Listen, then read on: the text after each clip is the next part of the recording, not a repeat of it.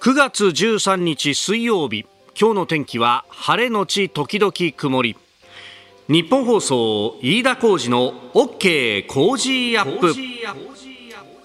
朝6時を過ぎました。おはようございます。日本放送アナウンサーの飯田浩司です。おはようございます。日本放送アナウンサーの新業一華です。日本放送飯田浩司の OK 工事アップ。この後8時まで生放送です。えー、今週はね、あの増山アナウンス室長がお休みであったりとか、はい、いろいろイレギュラーがありましてね、えー、上ちゃんもお休みで、で、えー、代打のね、パーソナリティの方々がアベンジャーズということでやってきておりますけれども、まあそうすると、特にね、あの夕方の辛坊さんの番組なんかを聞いてると、いろんなこう化学反応というか、そうですね、があって面白いなとね、はい、昨日は内田有紀アナウンサーが頑張ってくれましたが、一昨日熊谷アナウンサーがですね、うん、えー辛坊さんと話しててでなんかの表紙に、えー、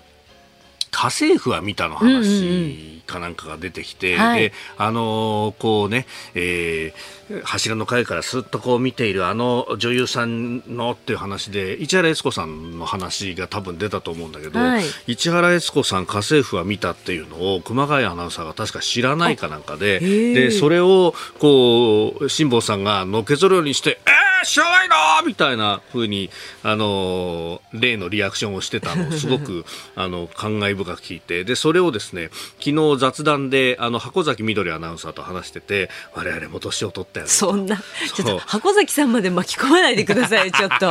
いや、で、いや、そこで思ったのはさ、はい、そうなのよ。だから、あのそうそう。で、そこでね、家政婦は見た話で、ああ、はい、そうそうそう、あそこのね、あの家政婦紹介所からね、うんうん、参りましたって言ってね、はい、そうそうそう、あそこにいたさ、猫がはるみちゃんって言ってさ、あれ確かあの、都はるみのことが大好きなんだよな、あの、家政婦研究所の所長かなんかが、みたいな、ああ、そうでしたね、そうでしたね、はるみちゃんねって。でもさ、あの、熊谷はさ、あんこつばきは、こういうの、あんこなんて言ってもわかんねえんだよな、なんて、熊谷はな、きっとな、なんて話をして、そりゃそうですよ、みたいな、ね。あの、本当おっさんの会話をしたなと思ったんだけど、やっぱさ、本当昭和は遠くなりにけりだなということを、あるいは平成だってもはや遠くなりにけりなんだということをね、あの、ひしひししと感じたと。もうここのところそんなニュースばっかりでさ、うん、今日もですね、あの、日経の東京欄に、上野動物園のモノレールと来年7月までに廃止というニュースが入ってきてまして、これあの、上野動物園のモノレールというとですよ、はい、あの、動物園のさ、あの、北側と南側の、あの、不忍池の前に、のところの、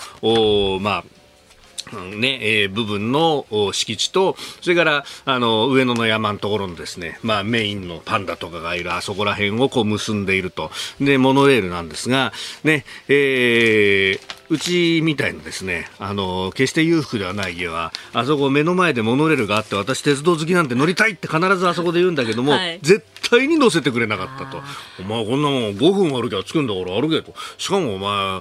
ここっちからな、パンダの方から向こうに行くんだったら、もう坂をずっと下ってきゃいいんだから 乗るじゃねえかって言って、絶対乗せてくれなかったんですけど。歩けちゃうから。ね、ある意味憧れの憧れだったんですよ、うん、そのモノレール。まあ確かにね、歩けちゃうし、そんなにこう、お長くないからね、ね、乗った乗ったとて12分で終わってしまうっていうところなんだ私も乗ったことなかったです。あれ乗ったことないよ、ね、気になると思っていつも見てるっていう。であれが実はその懸垂式というですねもうレールにぶら下がるような形のモノレールでこう腕一本でね、はい、でこの企画が独自の企画なんで更新費もかさむと。で2019年から運転を休止していたんだけれども、えー、来年7月までに廃止することが決定されたと。いうことで、まあ、その独自の企画なんで車両だとか設備の更新に費用がかかるんだと。いうことなんですね。まあ、あのー、残念ではあるけれども、そういうものかというね。えー、これはもう昭和の昔からあってですね、もう、あの、車両の更新なんかもされて、最近はスタイリッシュだね、なんて言って私も見てたんですけど、他にもですね、あの、広島にスカイレールっていう交通システムがあって、これあの、瀬野というですね、うん、駅からその丘の上にある団地を結んでいる、まあ、あの、ゴンドラみたいなやつなんだけど、これが一応その、まあ、ある意味のモノレール的なものになっていて、はいはい、で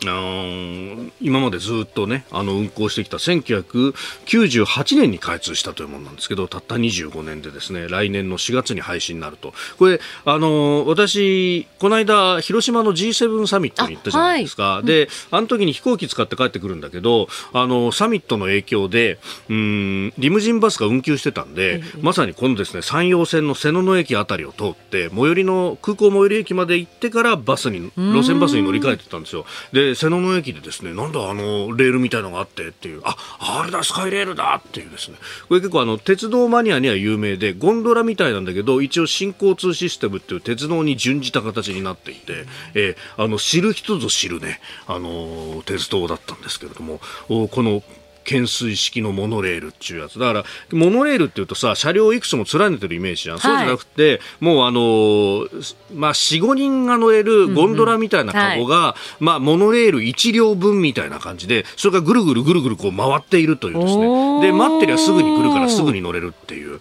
であの丘の上の団地まで運んでくれるよっていう。おなかなか面白いねなんて言って見てたんですがこれも廃止されてしまうと。まあこれもですねやっぱりメンテナンスにお金がかかるよねねっていう話があっていや昭和平成のなんかアイディアみたいなものがどんどんなくなっていってしまうなと思うとね、えーえー、非常に感慨深いなというふうに思いました。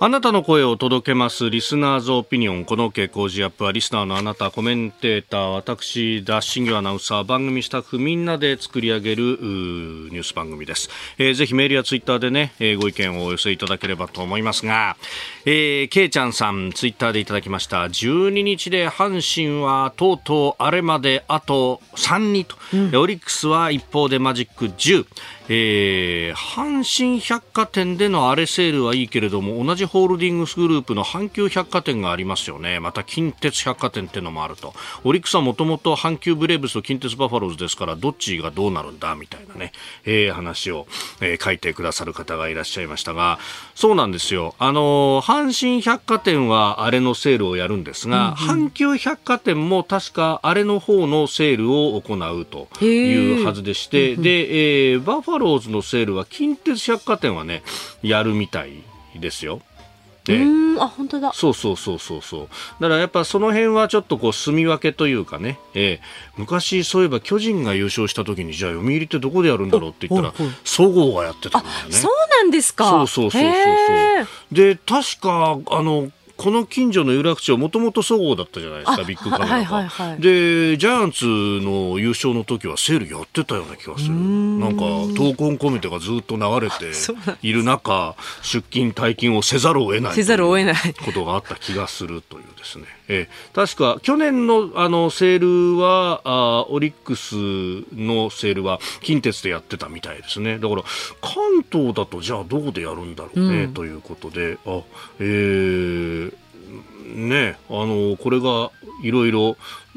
九州だとイオンでやるとかなんかやっぱ皆さん結構あのネットで調べている方がいらっしゃいますね。えーえー、さて、えー、今日のコメンテーターは数量政策学者高橋洋一さんです。6時半過ぎからご登場。まずは、えー、河野太郎氏の発言が一部改ざんして拡散と。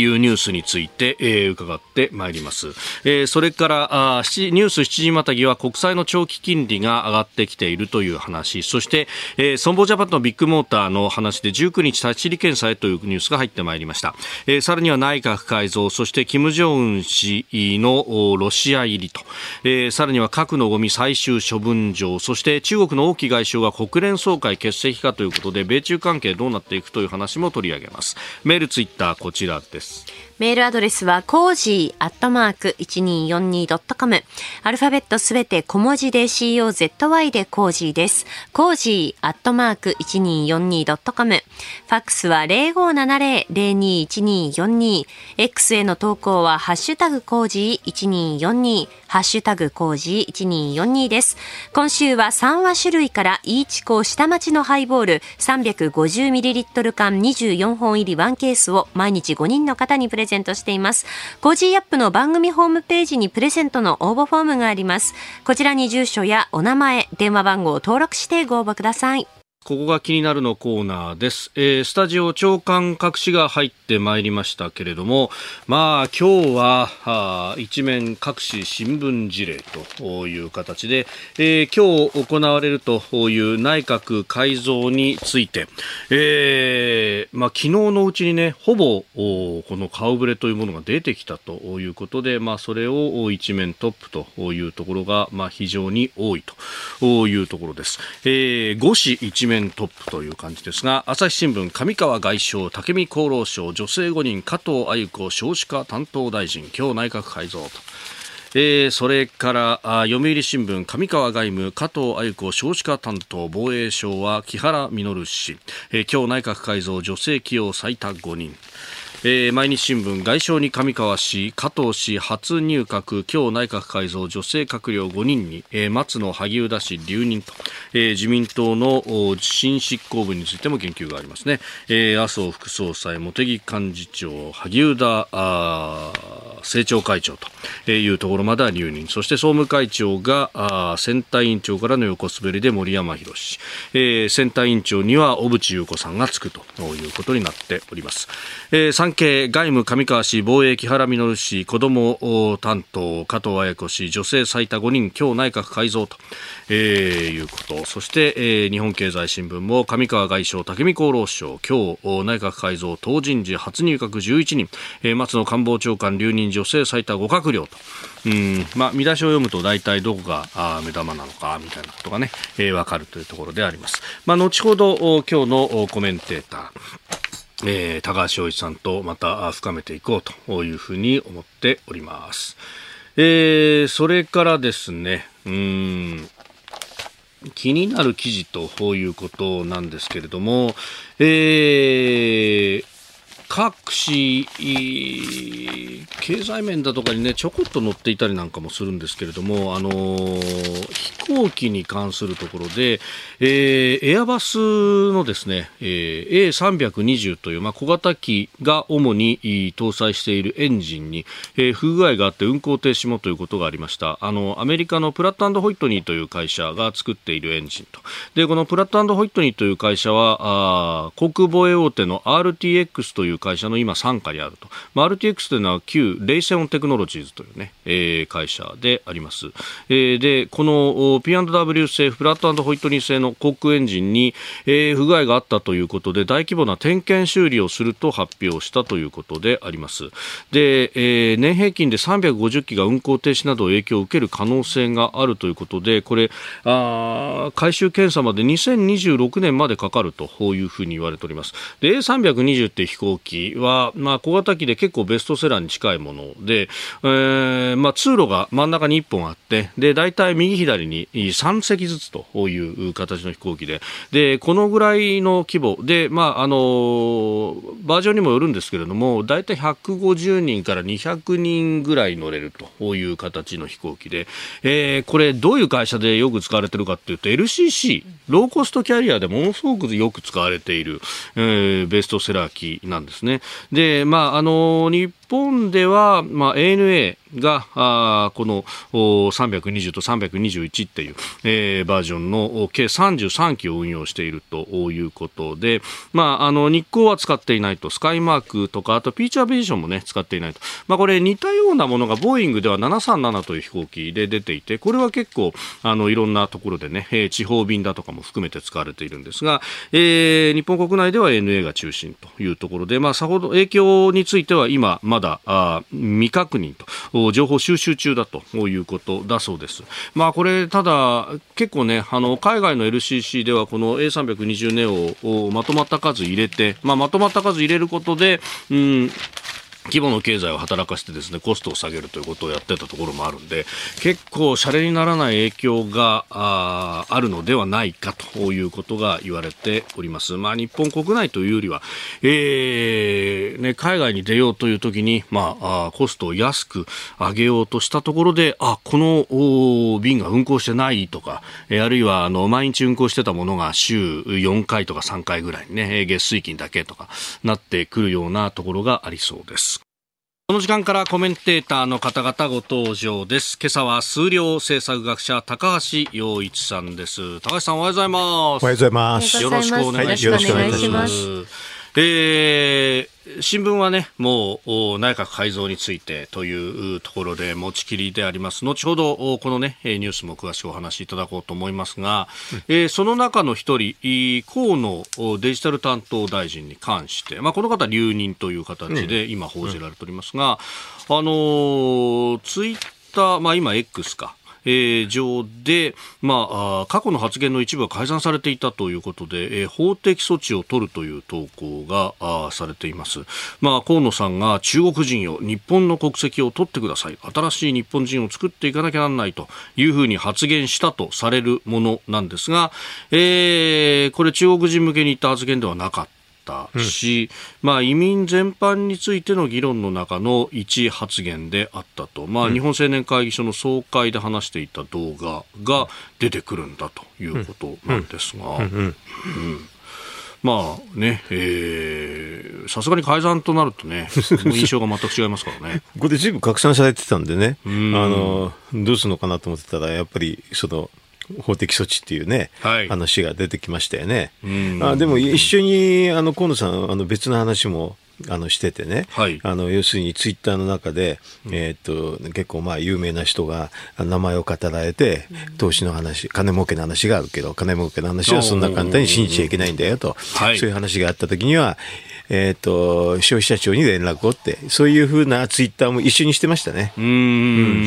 ん、まあ、このところね、まあ、そういうこう、写真とか画像で、えー、印象をつけるとか、えー、目を引くんだけれども、えー、実は、えー、その写真に載ってる人物全く関係がないんだみたいな投資勧誘だとかっていうのが横行してるという話がありますね。あのその元になってるの私連絡したんですよ河野さんに。ああそうですか。あの自分でやられてたからやられて私あのね LINE の偽アカウント作られてそれは、ええ、それがフェイスブックがあのまああの広告してるわけですよ。そうするとそのフェイスブックから LINE の偽アカウントに行って、そうするとその後に私のフェイク動画が出てきてね、びっくりするんだけど、自分が自分で喋ってないのにフェイク動画が喋るんだけど、焦っちゃいますさ、正直言うと。ほう。ん。それで、これはもう投資勧誘の、投資勧誘詐欺の典型的なやつだし、私だけやられてるんじゃなくて、はい、ホリエモンとか、あの前澤さんとかね、あの何人もやられてるから、それでそういうのありますよっていうのを言った言ったんですけどね。うん、それで、これは、そしたら消費者庁のいいやって、あの、なんか嫌やってんのあるでしょ？番号があるでしょ？ああそこに、あの、うん、投資者被害だ、はい、あ消費者被害だっていうことで、はい、そういうふうな、あの、えっ、ー、と、ね、投資詐欺みたいな話があったら、そこに連絡しろっていうのを、このさん、今度と同じようにツイッターしてましたよ。うん,、うん。まあね、これ、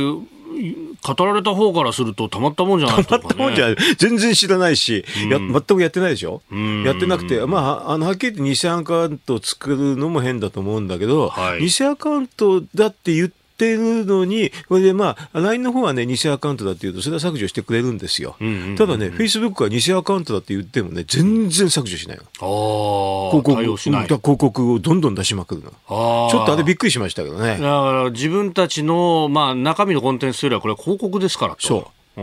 いうので、でも偽、本人の方が偽アカウントですよっていうことを言ってもね、はい、全然対応しない。びっくりしましたけどね。うん、だからそそういうのの一環でね要するに今、こういうふうなあの SNS の話って嘘が多いから。うん、ということだ嘘で、まあ、自分もやられてっか言ったんじゃないですかこれ。なるほど、うん、えー、高橋さんは投資勧誘等々しておりませんので。してません。はい。お聞きの配信プログラムはニッポン放送飯田浩司の OK コージーアップの再編集版ですポッドキャスト YouTube でお聞きのあなた通勤や移動中に最新ニュースを押さえておきたい方放送内容を少しでも早く知りたい方スマホやパソコンからラジコのタイムフリー機能でお聞きいただくと放送中であれば追っかけ再生も可能ですし放送後でも好きな時間に番組のコンテンツを自分で選んでお聞きいただけます。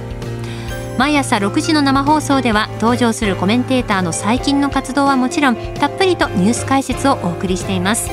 レギュラーコメンテーターに加えて専門家と随時つないで掘り下げてお送りしています。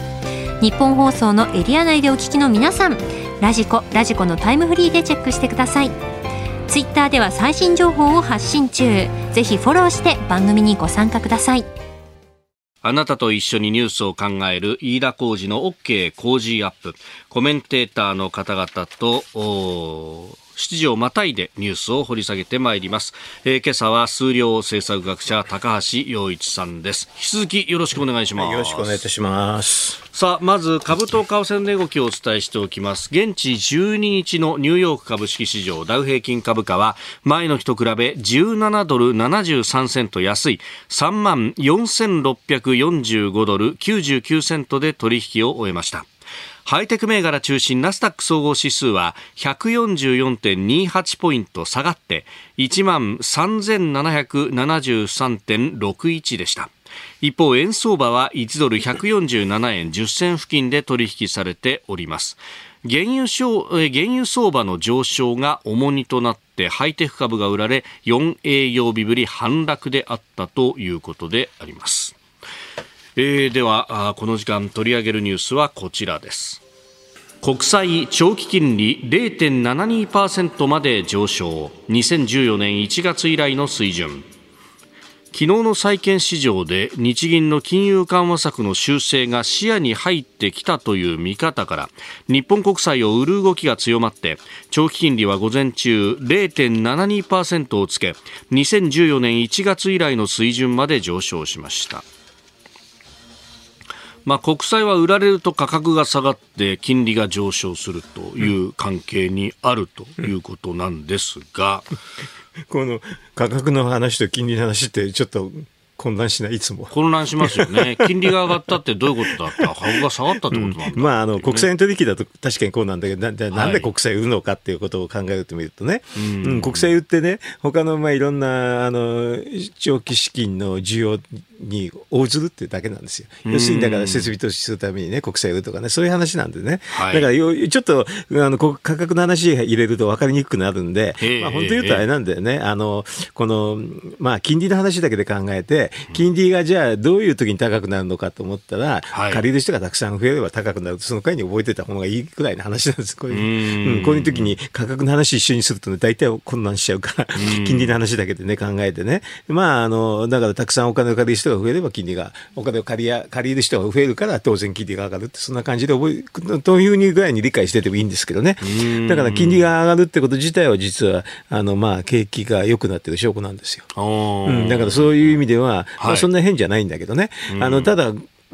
あのだからそれで長期的に長い目で見るとどうなるかっていうと大体まああの成長率とあんまり変わらないですね。国債金利っていうのは。はい、うん、だから上がるのは普通なの。それをある程度抑えとくと、実は成長するんだけど、金利が低いから、さらに、さらに設備投資をしたくなってね、まあ、あの、より成長するって形になるんですよね。今金借りときゃ有利だと思えば。だって、だって借り、お金借りて、それ以上に稼げるって分かったんで、大体借りるでしょ。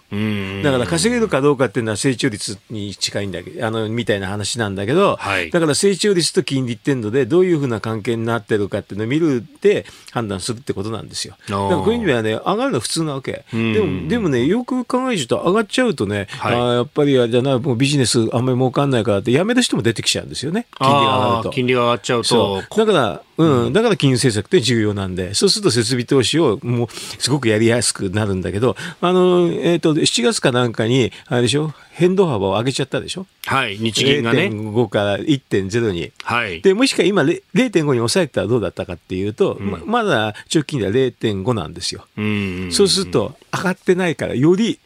景気には刺激的になったはずなわけ。だからちょっと早くやりすぎたんじゃない？か。私なんかそう思ってるわけね。この金利の上げ、あの、幅の変更はね。で、幅を変更すると、景気に応じて上がってくるけど、実は景気刺激効果が弱くなるんですよね。でそういう意味で、だからこの間の、えっ、ー、と、幅の変更ね。はい、えっ、ー、と、イールドカーブの幅の変更、10年のところを0.5から1.0に上げたってことは引き締めだって私なんか言ったわけだけど、やっぱりそうでしょって感じなんだけどね。だから、まあ、それでさらに、あの、マイナス金利も上げると。今今言ったのは10年金利の話、それとあと0年の金利、これが今ちょっとマイナスなんだけどね。ゼロの短いところ、そうそう、短いところ。それと長いところで両方でまあ決めてるんだけど、まあマイナス金利のところもちょっと上げるってなるところも引き締めですよね。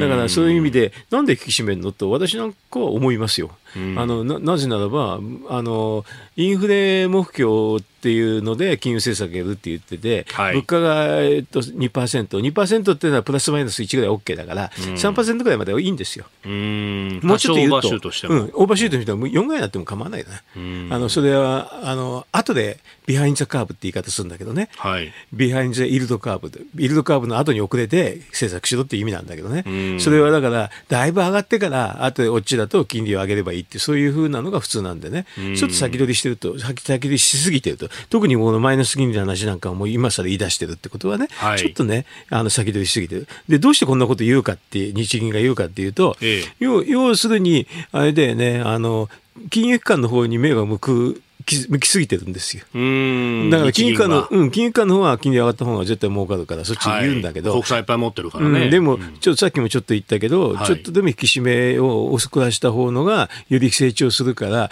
より成長するってことは、実は労働者とか国民の方を見てるっていう言い方なんだけどね。そっち、そっちよりか金融機関の方をちょっと見てるから、こういう話がどんどん出てくるんじゃないですか。うん。いやこれね、あの、長期金利上がってくると、固定型の、ね、住宅ローンとかいろんなところに影響出ますからね。もう上がってるんじゃないの？もうすでに上がってるという報道、ね、それとあと変動金利のやつも上がると思いますよ。えー、まずはですね、えー、7時またぎの前半戦マクロ経済についてのお話がありました。で、えー、ちょっとミクロの話になってくるんですけれども、続いては損保ジャパンとビッグモーター、えー、19日立ち入り検査へというニュース。これも今日の新聞各紙載っておりますが、この中古車販売と損保会社、まあ、自動車保険をめぐる関係というのは非常にいびつじゃないかという話が出てきております。うんうんこれはあの、え、ー、とね、あの要するにビッグモーターが損保ジャパンの代理店っていうところがちょっとありますよね。はい、代理店っていうのはその損保ジャパンの代わりにあの業務するって言うんだけど、はい、よくよく考えていていろんな業務やってると、うん、まあ、損保ビッグモーター自身が、まあ儲けようと思ってちゃったり、えー、うん、したときに、はい、損保ジャパンの利益を害する可能性もずいぶんあるんですよね。で今回のやつはあれでしょう、はっきりとビッグモーターの方がまあインチキなあのなんか修理をしてっていう話でしょ、はい、本当はそれはだから、あの損保ジャパンが見っけなきゃいけないんだけどね、損保ジャパンの方はその逆にこのビッグモーターのところで保険の、えーと、斡旋を受けてたから、はい、だからその、えっと、損保ビッグモーターが不当に儲けてたのをね、まあ、おめえこぼしっていうかね、目をつぶっちゃったってことなんじゃないですかね。だからこういうのはちょっと、本当は代理店、代理としてはまずいんで、だから普通は代理やってる時に他の業務はあんまりやらせないんですけどね。他の業務やらなければこういうふうな、まあ、今言った利益相反っていうのは起こりえないんだけど、うん、まあ今回はここに起こっちゃったんでね、代理店の、私なんか思うと代理店のそもそもの話ね、代理店がどこまで業務できるかっていうのをね、本当は見直さなきゃいけないんだと思うんだけど、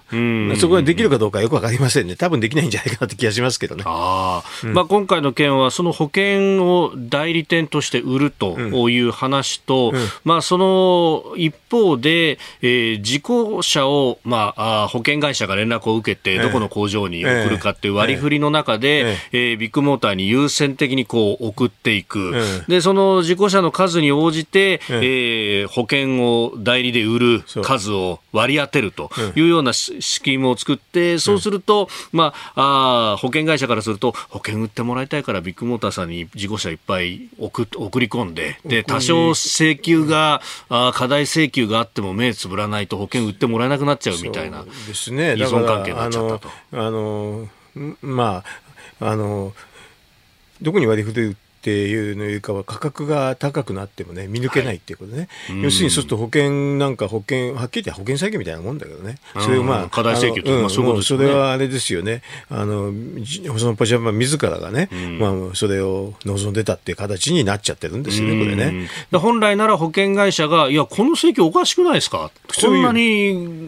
お金かかんないでしょ修理にって言わなきゃいけない、うん、言わなきゃいけないんだけど、うん、まあそれをもうおめこぼしっていうかねたくさんもらっちゃうから保険もらっちゃうからおめこぼしちゃったって話ですよね。であのそもそも変変このねあの自動車保険の分野っていうのは、はい、まあ、非常に今事故が減ってるわけでしょ？死者も減ってるしあの死者数も死傷者も減ってて、はい、それとあといろんなあのなんだっけなブレーキアシストとかね、えー、間違いなんとかっていうの技術のことですごく事故率も下がってるんだよね、はい、事故率すごく下がってるのに保険料はあまり下がってないっていうのはそこもおかしいんですけどね。それからそこそういうところで儲けられるからそれでどんどんどんどん、まあ、あの不正を目につ目をつぶって売っちゃったっていうところに問題があると思いますけどね。そうすると、保険料が下がらない分だけ、ユーザーにその幸せが全部来てるんですよ。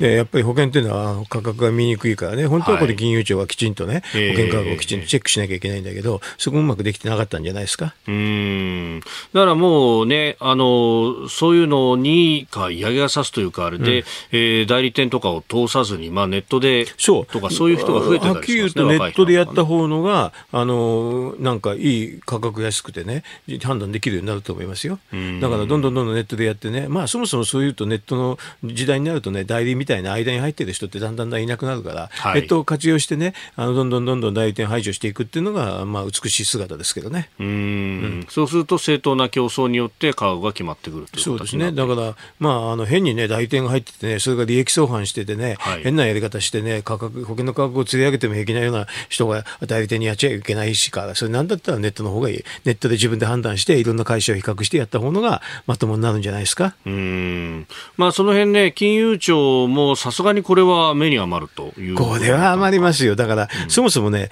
代理店って、金融の代理店ってほとんどないんですよ。保険ぐらいしかないんですよ。うん。そっか、投資商品とかなんとかっていうのは、まあ、自分同じ同業の人にしかない。同じ業務やってるのしかななかなかないです。おまあ、この中古車業界に関してはね、えっ、ー、と、他にも大手のネクステージで、えー、不適切な保険契約発覚などで、えー、社長が辞任ということがあったりとか、だんだん業界全体に波及してきました。しますね。うん。まだまだ、まだまだ、うん、保険にも保険も発展するんじゃないですか？あこれもね、保険に関する話であるというところですよね。コージーアップ番組イベント第2弾開催決定。飯田浩司の OK コージーアップ激論横浜ベイサミット in 神奈川県民ホール。4月28日日曜日出演は青山繁晴飯田泰之小泉悠ほか。チケット好評発売中。詳しくは番組ホームページをチェック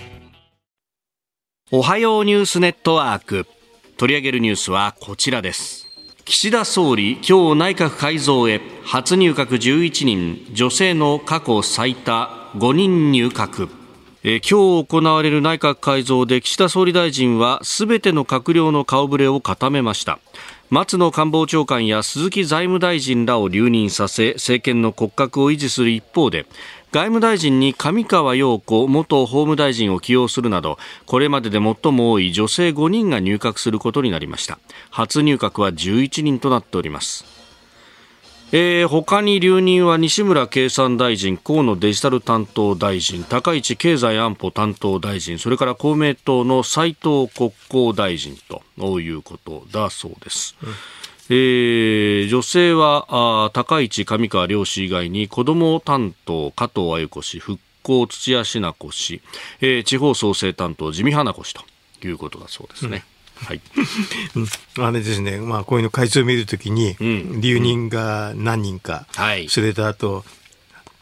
初入閣が何人か、あと再任が何人かってね、見るんですけどね。はい、初入閣が多いのはやっぱりあれですよね、入閣待機組。入閣待機組っていうのは、衆議院が5回以上かな。あの、あと参議院が3回。はい、っていうのがポイントなんですけど、ね、当選回数、うん、当選回数ね、そういうのがたくさんいるんでね、うん、そこを裁かなきゃいけないわけで、まあ、そうすると、あのこの初入閣の人を見ると、まあ、ほとんどみんな、まあ、入閣、まあ、あの待機組の人ですよね。はい、であの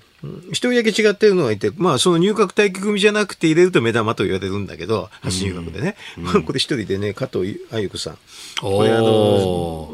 衆議院の3期、3期目ってなんだけど、はい、それが初入閣。だから目玉っていうのはこの一人しかいないっていうことになっちゃうわけで。あとの他の人はみんな、あの、にまあ、待機組ですからね。はい、だからそういう意味で順繰りになってるということになっちゃいますね。だからこの、まあ、加藤鮎子さんっていうのを少子化で入れたっていうことは、はい、まあ、目玉なんっていうことなんでしょうね、おそらくね。で、それだから女性では5人っていうのと合わせて、これがまあ目玉。はい、それで、それで、あと見れるのは、最人組、3人2人いるんですけどね、1人は上川陽子さん、これはあの外務大臣だから結構重要ポストなんですけどね、林さんの変えて、林、まあ、ね、えー、吉松さんから。吉松さん変えて、うん、あの同じまあ岸田派でやったっていうので、まあ、これを女性を増やしたいからこういう形になったんだと私は思いますけどね。あともう一人は経済再生の、これがまあ新藤義孝さん。だからこれはちょっとえっていう感じなんだけど、総務大臣とか、総務大臣、どうしてこうなのかと思うと、この人 LGBT ですごく頑張った人なんだよね。成長の代理でしたっけ？そうですね。あの、あと、えー、っと、自民党法案出すときに確か筆頭の提案者だったわけだからね。要するに LGBT で誰誰を処遇するかっていうことで、この人になったんじゃないですかね。あの、再任だから特に、あの、なんかの、まあ、論考っていうかね、そういうのがあるはずなんで、そうすると LGBT ですね。だから今回の顔で見ると LGBT と女性ってそういうことになっちゃいますね。で、そうすると審美があんま正直言ってないんだけど、はい、これはだからね、待機組で審美を出そうと思っても、待機組を入れてなきゃいけないんだけど、その時審美を出そうと思ってもできるのはできるんですよ。どういうのかっていうとね、あの、要するに当選回数のいってる人なんだけど、今まであんまりもやってなかった人で、ちょっと目玉、ちょっと珍しい人を入れるっていう。で、例えば当選6回っていうのは5回じゃなくて6回っていうのは数少なくなっちゃうんですね、すごくね。で、その人を入れるっていう手があって、例えばあのね、あの、えっ、と、森山派の木内さんね、木内稔さん。おうん、そういう方入れるとね、あ、はい、積極財政だから、お、違うのかって言って、ものすごくみんなびっくりするわけね。で私なんかそういうサプライズってなるのかなと思ってたんだけど、全くなかったですね。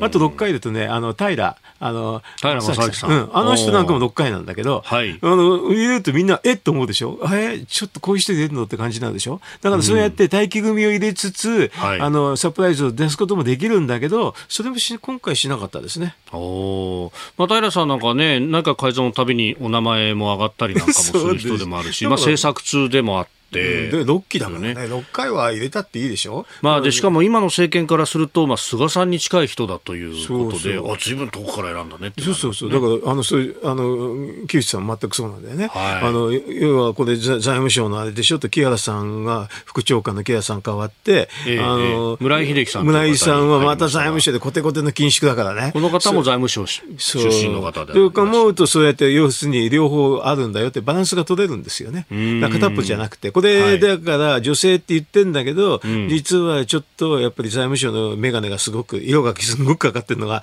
見えちゃうんだけど、どそうすると、やっぱりそういうのの違うのがあるんだよって、2つ揃えるっていう意味でも、木内さんなんか面白かったと思うんだけど、やんなかったですね。うんえー、日本放送では朝6時から番組をやっておりまして、メールやツイッターでもね、さまざまいただきますが、上川さんに注目されてる方は結構いらっしゃいますね。あ出るからね。えー、えー、日野市、東京日野市の智子さんかな、えー、林さんから上川さんに変わったのがショックです。外務大臣は変えない方が良かったんじゃないかという意見で、一方で、えー、ダーちゃんさん、葛飾区の59歳男性会社員の方、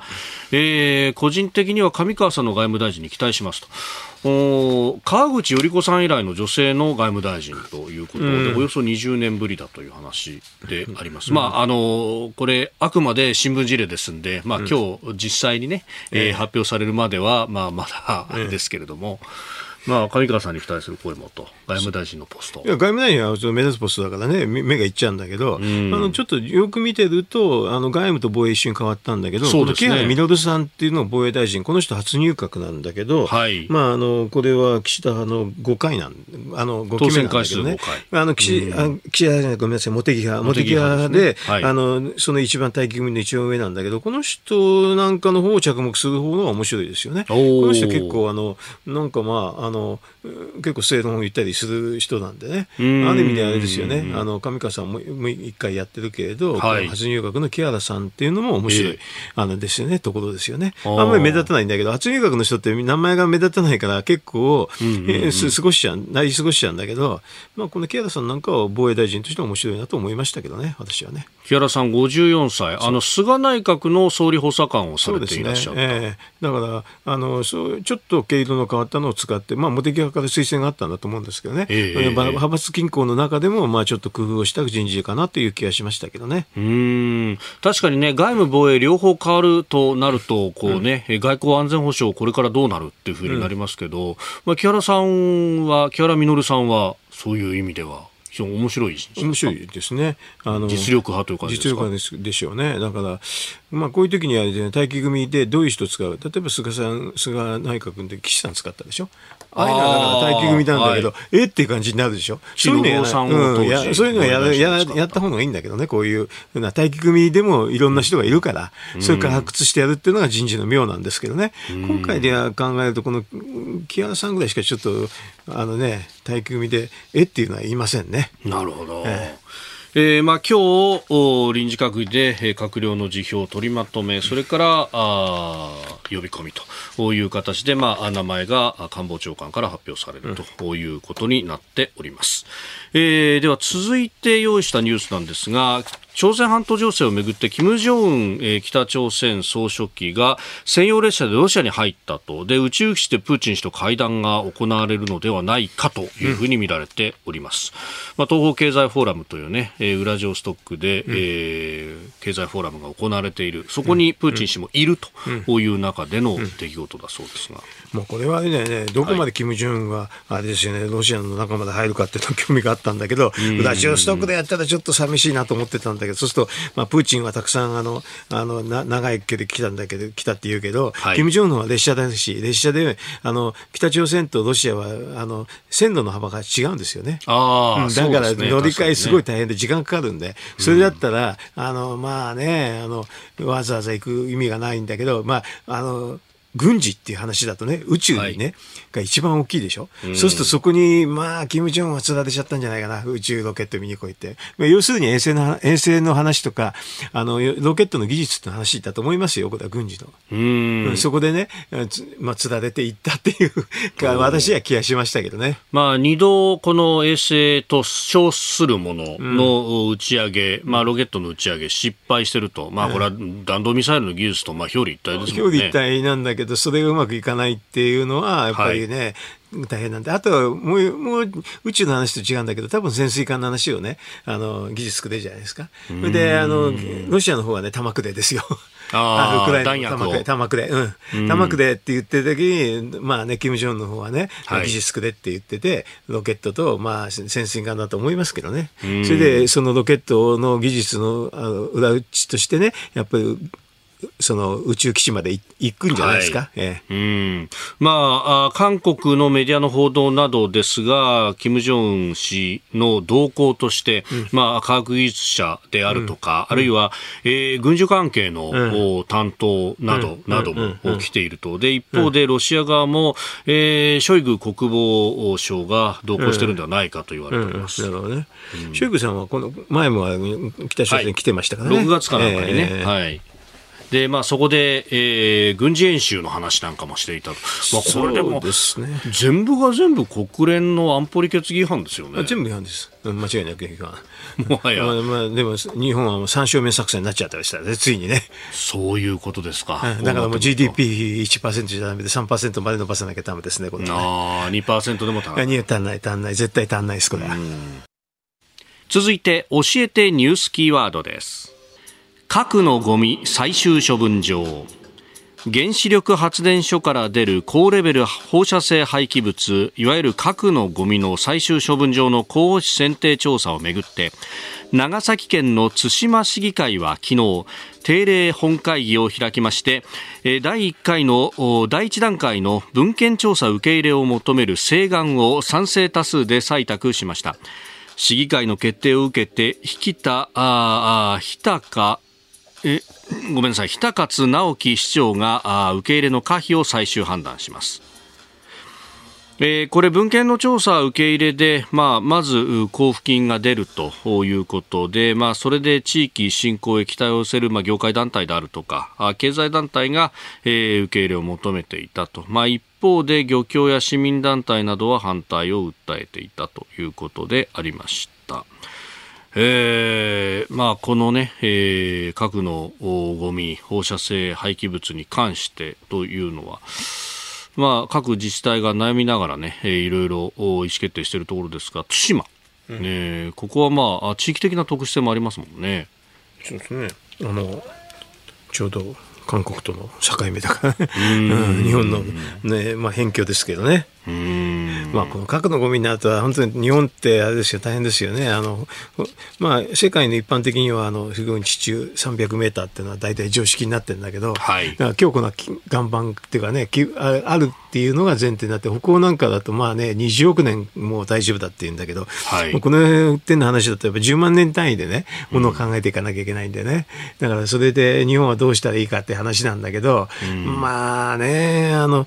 海に捨てるわけにもいかないし、ロケット打ち上げるわけにもいかないしっていうことで、全部自国処理か原則になっちゃうんですよね。そうすると、どこに捨てるか、どこかっていうことになると、やっぱり今、なるべく、まあね、あの、辺境のところ というふうになっちゃうかもしれませんね。うんまあ、フィンランドはオンカロというところをね、選定してというのがありました。そこはだから、あの岩盤がもうなんか何十億年も動いてないとか、本当のところまで本当か知りませんけどね、えー、そういうふうに言われてるから、まあ、大丈夫って言われてるんだけど、対馬だと何十億年っていうのは無理ですよね。だけど、でもまあ、あの、10万年待てばいいからね。うん,、まあ、それだったら、あの、まあ、大丈夫かなという気がしますけどね。うん。まあ、その辺調べられるだけ、まずは文献で、そうです、ね、えー、調査をすると。ええー、あと次もちょっと、あの、調査して、いろんな段階がありますよね、調査の段階はね。最終的にやるまでにね。はい。それで、ダメだったらまた他のとこ探すんでしょうけどね。うん。えー、対馬の場合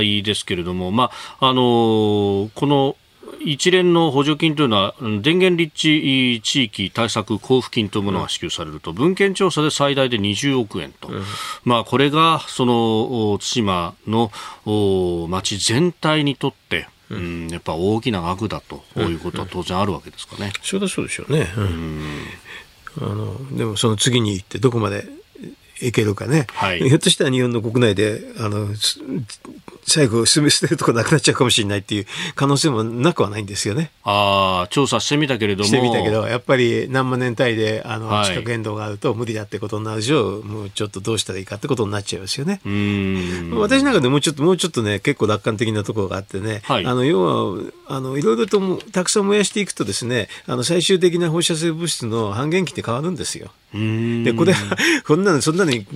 あの当てにならないだろうと言われるんだけど案外変わるんですけどね。そうすると半減期が短くなったらそれはそれで違うようなやり方があるわけでしょ、うん、そういう研究もありますよ。半減期を燃やすと燃やすと変わるってやつが。燃やすっていうのは、まあ、これ、高レベルの放射性廃棄物が出ますよね、そこからまた、うん、またまたいろんなあのルーティンも抽出するとか、まあ、いわゆる核燃料サイクルと呼ばれるようなそれのもうちょっと違うの。を作るとかね、そういう形にすると半減期が変わるんでね、私なんかそういう技術をが、技術進歩って結構信じてるところなんで、だからまあ、あの今のこのね、あの10万年単位のね、あれってこだわることもないなっていう気もするんですけどね。ああ、そっちの方の研究というのも進めていく。うん、進めていってやればね。うんいろんなやり方があることも、まあ、私は思ってるんだけど、はい、まあ、でも今の現状で考えたらね10万年ってオーダーで考えなきゃいけないってことになるとなかなか大変かなっていう気がしますけどね。うんまあ、一方でね今そのじゃあ原子力を研究しようという研究者の方々がどこまで出るか。うんっていうこれ予算の話であるとか、うん、う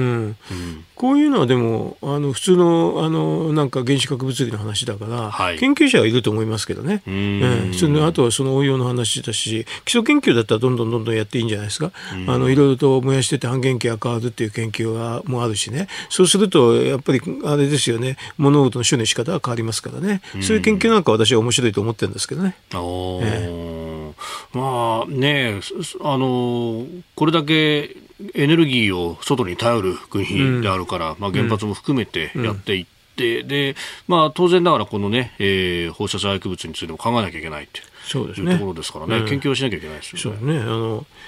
まあ、いろいろやってみるとあの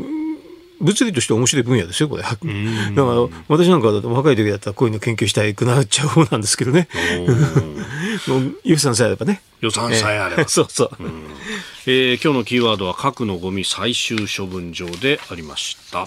えー、それからメールご紹介していきましょう。内閣改造についてはねいろいろいただいてますが鎌倉市66歳薬剤師の方、えー、自見花子さん入閣しましたけれども私は厚労大臣になってほしかったですと、えー、医療現場今薬がなくて大変なんです。特に咳止め、えー、小児向けの抗生物質。すべ、えー、て厚労省のジェネリック推奨の付けだと思うんです。後発薬のメーカーが出荷今停止しているのが原因でどうにかしてほしいです、えー、そこに大なたを震えるのが、えー、医師でもある地味花子さんだと思ったからです。というふうにいただきました。もう厚労大臣、武見さんだから、より、よりあれなんじゃないですか、あの参院のね、当選5回ですからね、ものすごいもう最適齢期の人ですよね、これでやるとしたらもう厚労大臣でしょう。ということになっちゃったんで、こういうことになっちゃそれで、あれね、武見さんになっちゃったんじゃないですかね。まあ、武見さんも厚労行政とかには非常に明るい人でもあるというです そうです。あの、武見家の人ですからね。はい、まあね、かつてのね、武見太郎さんといえば、えー、日本医師会のと、えー、で、やっぱりこのね、薬の足らないって高圧薬のメーカーの話っていうのは、まあ、出てきてますもんね。そうですね。まあ、この辺も、おどうするのか。まあ、あ顔ぶれしかまだ出てきてないんで、今後の手腕というものが問われるところですか。うん。うん。えー、教えてニュースキーワード今日は核のゴミ最終処分場という話メールもご紹介いたしました。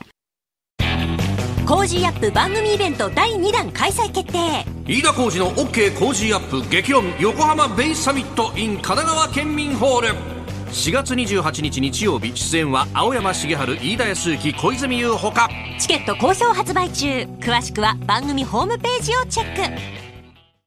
続いてここだけニューススクープアップです。この時間最後のニュースをスクーバー!スクーバースクーバー中国王毅外相国連総会欠席か米中首脳会談に影響もアメリカのウォール・ストリート・ジャーナルは中国政府が19日からニューヨークで始まる国連総会一般討論に韓正国家副主席を派遣する予定だと伝えました。中国外交トップの王毅共産党政治局員兼外相は欠席する見通しです。まあ、関西氏は主に儀礼的な役割を担っているということですけれども、王毅氏は来ないぞとなりました。あの、習近平も G20 行かなかったから、そうですね。なんかもう、内向きになってきてんのかな。ですかね、本当になんか。うん。うんアメリカの方は、あの、まあ、こういうこういうって言ってるんだけど、すでに乗らないよっていうことなのかしらね、これは。よくは。ね、うん。まあ、あの、アメリカ側、バイデン大統領としては、この11月に、APEC、うん、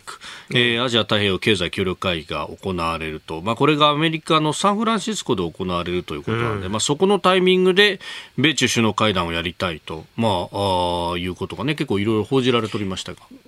でもアメリカに行くの嫌だっていうふうに思ったら、全部これ、欠席っていうことになると、今、その前も会わないっていうのが結構合理的な行動になりますよね。アメリカにわざわざ行って首脳会談やるっていうのは、ちょっとね、習近平にしてはあれでしょ、うん、ちょっとカチンでしょ、はっきり言うと。説明、国内説明しづらいじゃないですか、アメリカに行って、米中首脳会談やるなんてのは。出向いてってそうそう、出向いてになっちゃうもんね、必ずね。あの、要するに APEC でその持ち回りだなんて言うんだけど、そんなのよく知らないから、そうするとアメリカに行ってわざとやるのかって話にはななっちゃうったら、やっぱりね、習近平さんのね、3期目の威厳にね、関わるかもしれないですよね。よっぽどいいよ、あのね、成果があれば別だけど、行って結構そういうそうそんな感じはしないでしょはい。何か成果があるっていうようなね、えことになりそうにない、ね、なりそうもないし、まあね、あの、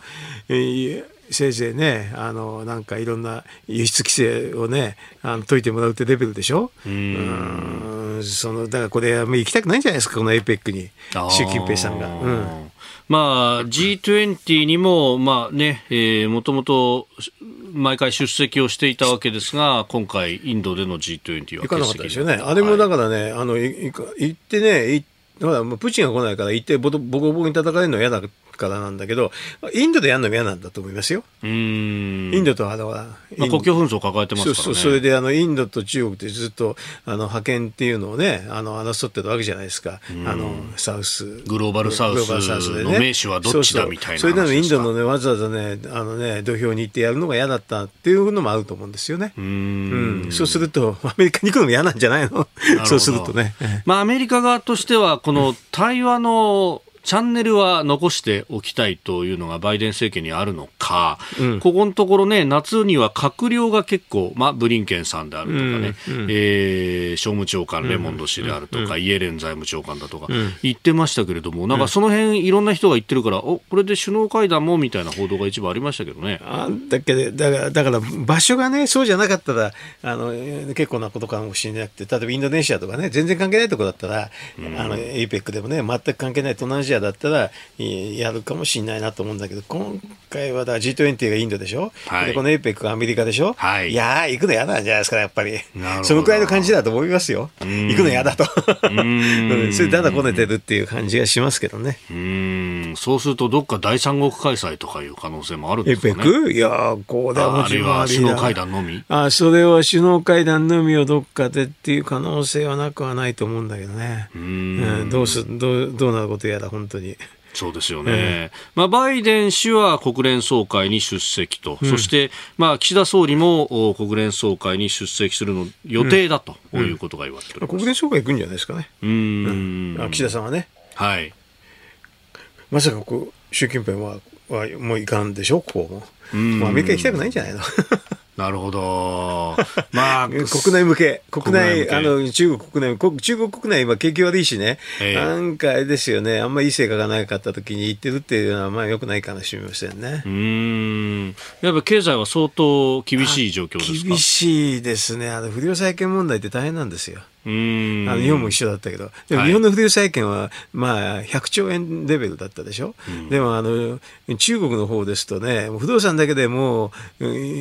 なんなんか1社だけで40兆とか、もう1社で60兆とか、うん、ちょっとそういうレベルだから、はい、全部合わせると、もうそれはそのものすごい数字ですしね、あと地方自治体の方も話があってね、はい、あのシャドーバンキングって言うんだけど、あの地方融資平台ってやつね、グロあの local government financing vehicle って言うんだけどね、これが IMF の推計で1300兆円で、はい、普通の民間推計で1800兆だと。そうするとね、あれ全部もう官民全部合わせて多分3000兆円ぐらいだね。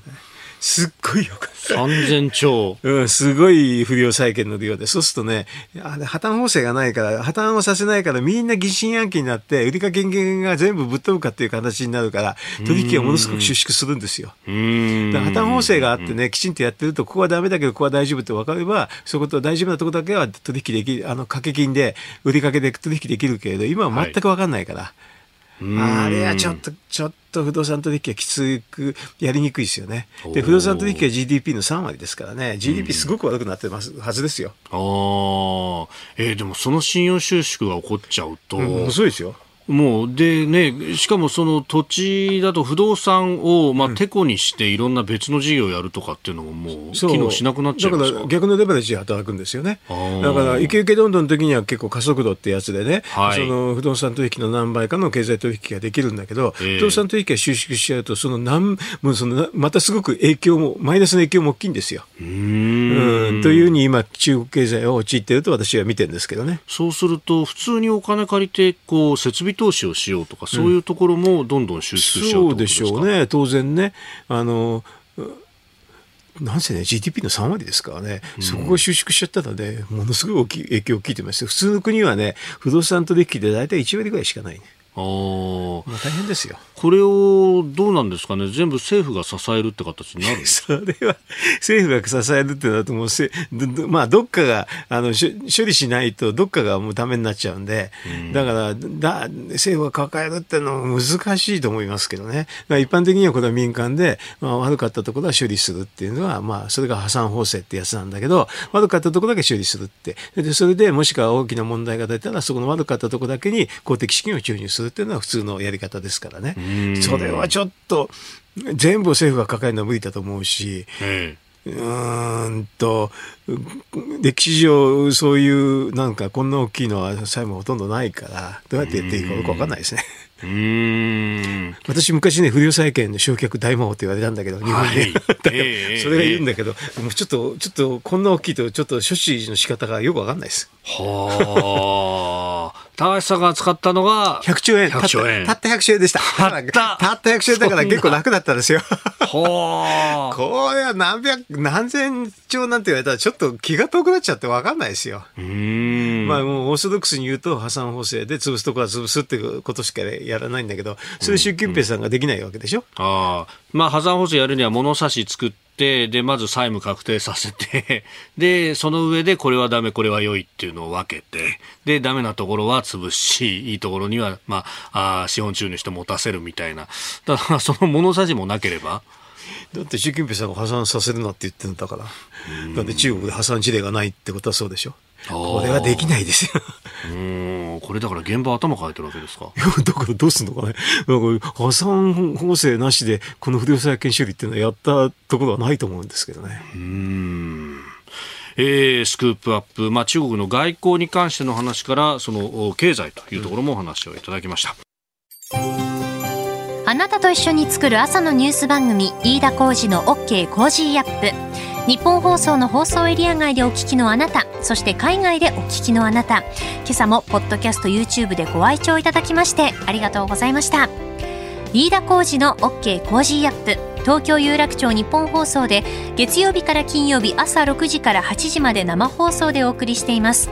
番組ホームページでは登場いただくコメンテーターのラインナップや放送内容の原稿化された記事など情報盛りだくさんです。また公式ツイッターでは平日は毎日最新情報を配信中。ぜひチェックしてみてください。そしてもう一つ飯田浩二アナウンサーが「夕刊富士」で毎週火曜日に連載中。飯田浩二の「そこまで言うか」こちらもぜひご覧になってください。忙しい朝そして移動中ニュースを少し深く知りたい時。ぜひ AM、FM、ラジコはもちろん日本放送のポッドキャスト YouTube でお楽しみください。